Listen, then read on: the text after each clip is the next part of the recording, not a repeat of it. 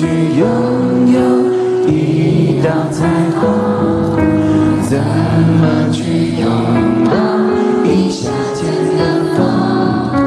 天上的星星笑地上的人总是不能懂不能觉得足够。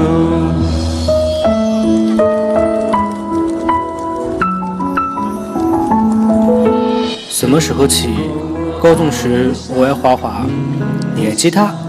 现在我们都爱三室两厅的一张沙发。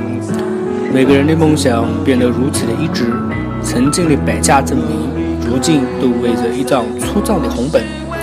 曾经的相互鼓励，变成了现在的暗中交情。什么时候起，你所操纵的列车已经忘记了以前的终点？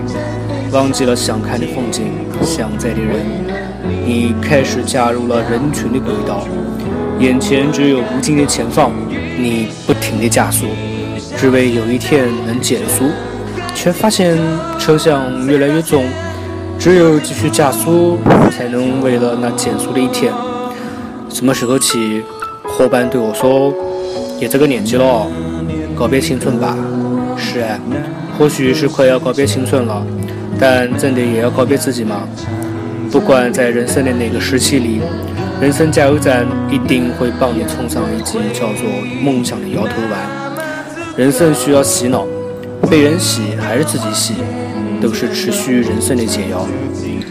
我永远不会羞涩于告诉别人我的梦想，因为它一直没有实现，实现的只有现实，所以梦想是那么值得炫耀。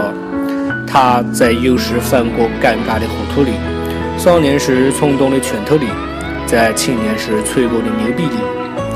什么时候起，男人梦想着嫁有贤妻良母，外有妖娆贵妇；女人梦想着穿有金银钻玉，备受万千宠爱。而手捧毕业证时的你，想要的不过是一份自我肯定。如今养马还在继续印钞票。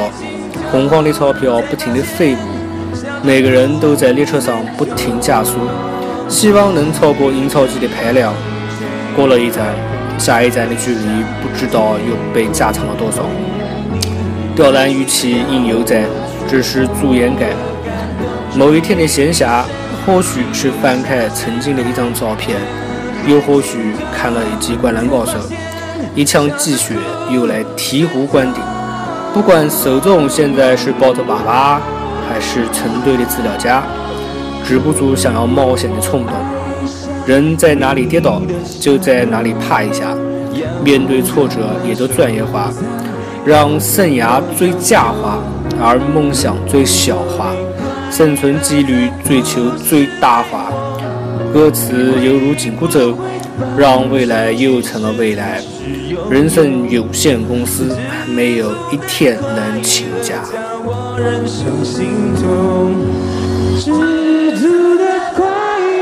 将我人生心痛。